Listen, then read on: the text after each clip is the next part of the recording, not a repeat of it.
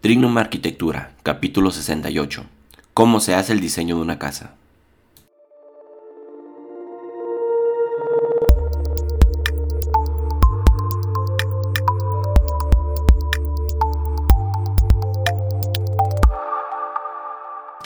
Hola, bienvenidos a Trignum Arquitectura, el podcast donde encontrarás todo lo que debes de saber para diseñar y construir el proyecto de tus sueños.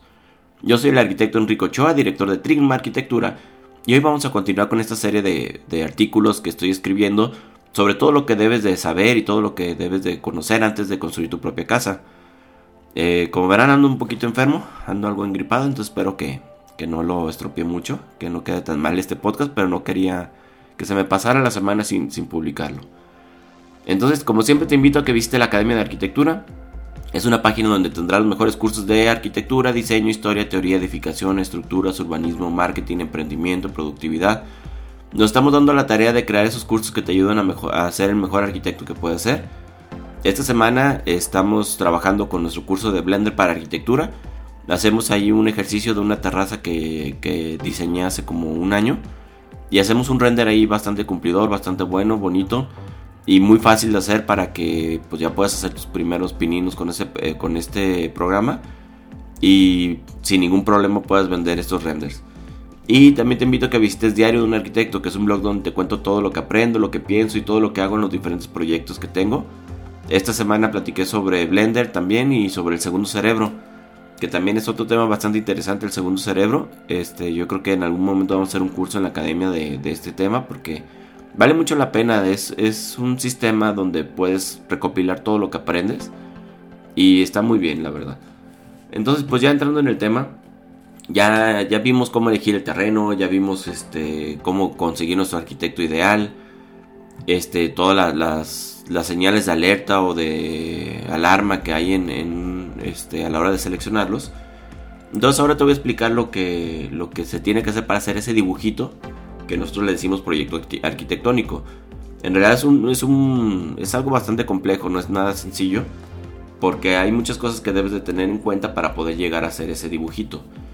Entonces, eh, el primer paso para un proyecto arquitectónico pues son los previos. Es preguntar exactamente qué necesita el cliente, este, ver qué información tiene, ver este, más o menos qué, qué es lo que va, los alcances que va a haber en el proyecto para que después no tengamos broncas de que, oye, pues es que yo te coticé un proyecto de 140 metros y tu proyecto es de 1500. Entonces, este, debes de hablar con él, debes de ver qué tiene en mente. Eh, se hace una entrevista con el cliente. Yo normalmente hago una entrevista con ellos en algún lugar o a veces en el terreno. Y vemos imágenes, vemos fotos para ver más o menos qué cosas tienen en mente. Y ya este, cuando ya tengo más o menos la idea, les envío una cotización de proyecto arquitectónico. ¿Por qué? Porque yo no suelo dar cotizaciones de construcción si no tengo proyecto arquitectónico. Si ellos llegan con su proyecto ya definido, ya hecho y todo, entonces ya les hago la cotización de la construcción. Una vez que ya este, se, llega a un acuerdo de los precios y todo, lo normal es que se, firme un presupuesto en el que los dos este, este, aprobamos, se puede decir que los alcances del proyecto, que el presupuesto tiene que ser lo más claro posible, debe de, de marcar perfectamente qué alcances va a tener el proyecto no dejar nada ambiguo porque luego este, tú a lo mejor estás cotizando el proyecto arquitectónico y resulta que te están pidiendo este proyecto ejecutivo cosas por el estilo. Entonces, si, el presupuesto es claro desde el principio, cuentas claras, amistades largas. Una vez ya que, firmas el contrato, ahora sí ya tienes luz verde, ya te dieron el anticipo, ahora sí ya empiezas a trabajar en forma en las investigaciones del, del, predio. Eh, estos, a esto yo le, en Trinum le decimos los trabajos preliminares del proyecto. ¿Y qué es? Es recopilar toda la información que va a delimitar tu proyecto. muchos arquitectos creen que, llegan y dicen, mira, este terreno y haz lo que quieras. Y la verdad no, es que la verdad es que el proyecto es el resultado de las investigaciones que se hacen con una solución de diseño para que pueda funcionar para el cliente. Entonces, yo siempre comienzo, este, digo, hago la cita con el cliente en el terreno, vemos qué tipo de terreno, qué topografía, qué, qué cosas tiene el terreno y también ya voy, este, hago otra cita y llevo una, iPad con muchísimas fotos de proyectos que hemos hecho nosotros y proyectos que no hemos hecho nosotros y vamos viendo a ver qué te gusta, qué, qué de esto te gusta, qué te interesa, por qué te gusta esto. Entonces les, les empiezo a preguntar y, como quien dice vas, vas creando una especie de perfil psicológico del cliente, de, de, lo que quiere, de lo que espera, de lo que aspira y de lo que le gusta. Una vez que ya tienes esa idea más o menos de, de lo que quiera, ya te pones a hacer estudios sobre el medio físico natural. El medio físico natural es todo lo que está en la naturaleza, o sea, que cosas que no tienen que ver con, el, con las con el ser humano.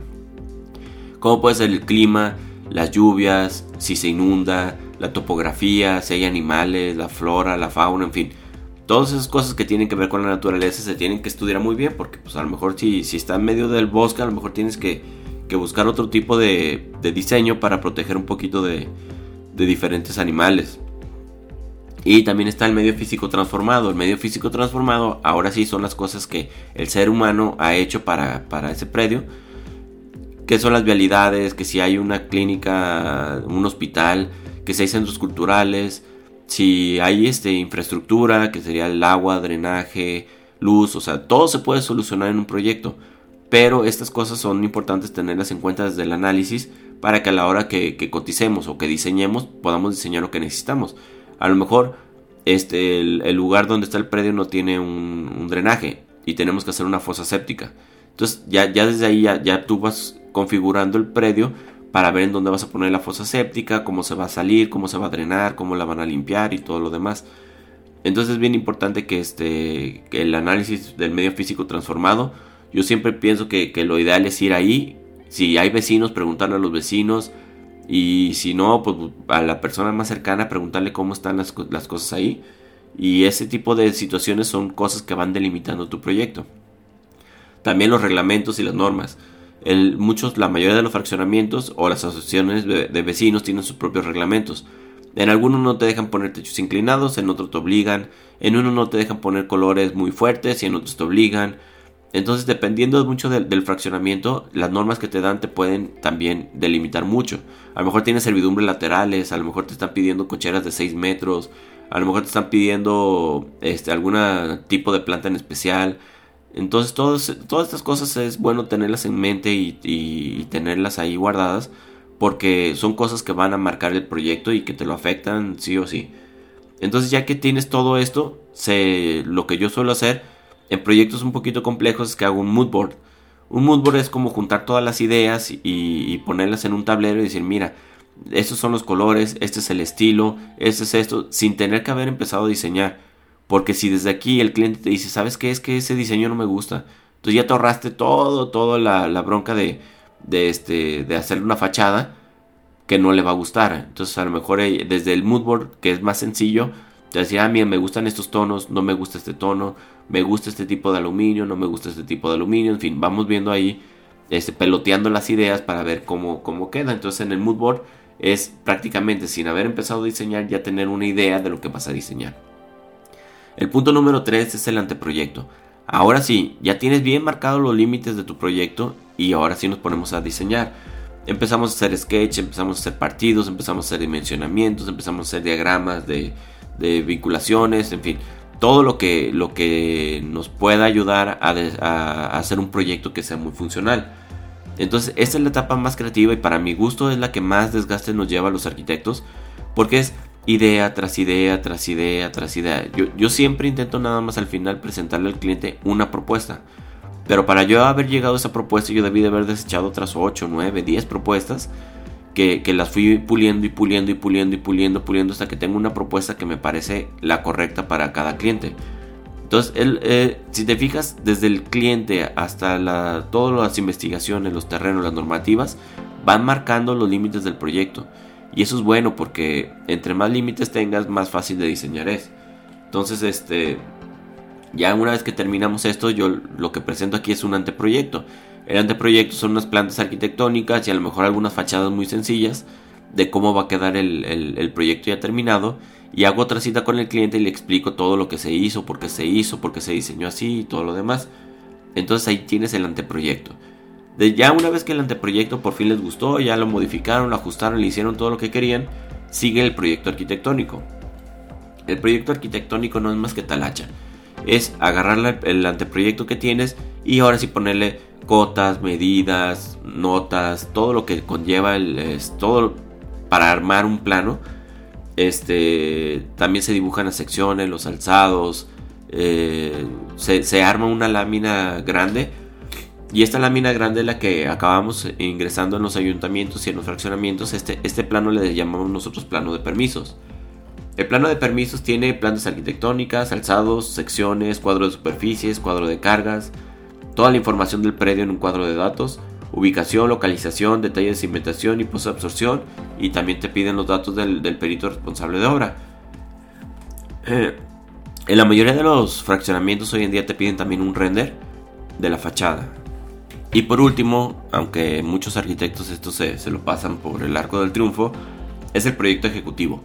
El proyecto ejecutivo es, en pocas palabras, como el manual para cómo construir tu casa.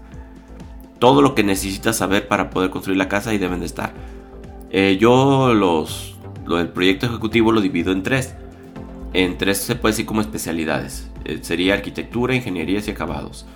En cuestión de arquitectura, yo agrego en el, aparte de las plantas arquitectónicas que ya tenemos, yo hago plantas y secciones de albañilerías. Estas son, son planos que están pensados para que un albañil pueda este, trazar sin tener ninguna complicación y sin equivocarse en la obra. También todos los detalles de arquitectura, que si cómo se combina una trave, que cómo se mezcla, que cómo llega, que cómo empata. Este, todos los detalles que tienen que ver con la casa también se, se ponen ahí. Normalmente los detalles de, arquitectura se van haciendo en el proceso de la obra. Al menos que ya tengas algún detalle y que sepas que, va a ser un problema, pues lo dibujas desde antes. Pero la mayoría de las veces así, oye Arqui, ¿cómo le vamos a hacer aquí? Entonces ya te llevas de tarea y dibujas el detalle. Las ingenierías son todos los, este, los trabajos, por ejemplo, de electricidad, del hidráulico, sanitario, pluvial, de aires acondicionados, este, de instalaciones especiales, como puede ser circuito cerrado de televisión o elevadores y todo lo que tiene que ver con, con, con ingenierías precisamente, este, es donde eh, también yo dibujo planos con todos los detalles que se deben de considerar para poderlos construir. Y por último, los planos de acabado. Los planos de acabados son todos los recubrimientos y todo lo que le vamos a poner a la casa para vestirla. Como puede ser la carpintería, el aluminio, la herrería, los pisos, la pintura. Inclusive en algunos proyectos hasta, hasta hago planos de amueblado para decirle a los clientes que van a comprar muebles, más o menos de qué tamaño los deben de comprar para que no les vaya a quedar ni muy grande ni muy chico en su espacio. Depende mucho del, tipo de proyecto que, estés trabajando, la cantidad, la cantidad de planos que, del proyecto ejecutivo que vas a poder realizar. Yo, por ejemplo, está, estoy construyendo una casa de 1500 metros cuadrados y de, este, de, de puros detalles ya llevo como 20 planos diferentes de detalles. Entonces, hay unas casas más sencillas, unas casas como de 200 metros que en realidad tienen 2-3 detalles y ya, con eso tenemos suficiente para todo lo, que pueda surgir. Entonces depende mucho del tamaño del proyecto, la cantidad de, de, este, de detalles que vamos a hacer. Entonces, pues espero que, que, esto te haya quedado un poquito claro para que veas más o menos todo lo que lleva y conlleva hacer un proyecto arquitectónico. Para que luego no, muchos arquitectos se ofenden cuando le dices, oye, pues ¿por qué tan caro el dibujito? En realidad es un trabajo bastante pesado. Este, tal vez el, técnicamente no es tan, tan difícil. O sea, dibujar un plano de permisos en una tarde lo dibujas. O dibujar una planta arquitectónica en una tarde lo dibujas. Pero el, el, analizar todo, el mezclarlo, el combinarlo y el crear una propuesta que cumpla con todos tus requisitos es bastante difícil. Es, es este, es laborioso y, la verdad es que requiere mucho desgaste, o sea, es, estar pensando y pensando y pensando. Eh, yo normalmente cuando hago un proyecto les pido 15 días para, para presentar el anteproyecto. La primera semana, los primeros 2-3 días hago todas las investigaciones. Y ya que sé todo eso, duro una semana peloteando el proyecto y imaginándomelo cuando voy manejando. Cuando estoy, tengo un ratito libre, lo empiezo a dibujar en mi cuadernito. Empiezo a, rebotar las ideas, ideas, ideas hasta que por fin me llega una idea más o menos buena que normalmente pueden pasar 10 días este, ya de, de, de, andar desechando y agregando ideas. Y ya este, ya cuando ya tengo más o menos una idea, empiezo a trabajar, y empiezo a hacer plantas y empiezo a, a, corregirlas y a corregirlas y a corregirlas y a corregirlas. En la, escuela te les dicen mucho que, pues, que hay que ser críticos. Críticos no es estar criticando, críticos es ser muy objetivos con las cosas que estás haciendo. Si tú estás viendo que tu proyecto tiene un problema, entonces no, no pierdas el, tiempo y el hilo este, queriendo eh, ver si el cliente no se va a dar cuenta. La verdad es que eh, tenemos que ser muy críticos con nuestro trabajo y andarlo depurando, depurando, depurando hasta que tengas un proyecto que no tenga detalles o que no tenga problemas o que cumpla con todos los requisitos del cliente. No, no es opción el, decir, este, oye, pues es que yo quería un espacio para, para una mesa de billar. Y que tú le digas, no, pues no te cabe. Pues no, o sea, tenemos que buscar la manera de que cumplamos los requisitos del cliente, siempre y cuando, pues, este, sea viable, pues. Entonces, pues eso es todo por hoy. Muchas gracias por escucharme un día más, por tus valoraciones, likes. No olvides suscribirte para que te llegue un aviso cada que publico algo. Te recuerdo que nos puedes encontrar en redes sociales como Facebook, Instagram, Twitter, LinkedIn y YouTube y cualquier reproductor de podcast nos puede buscar así como Trim Arquitectura y ahí salimos. Espero que algo de lo que dijera hoy sirva para tu desarrollo personal y profesional y te mando un fuerte abrazo.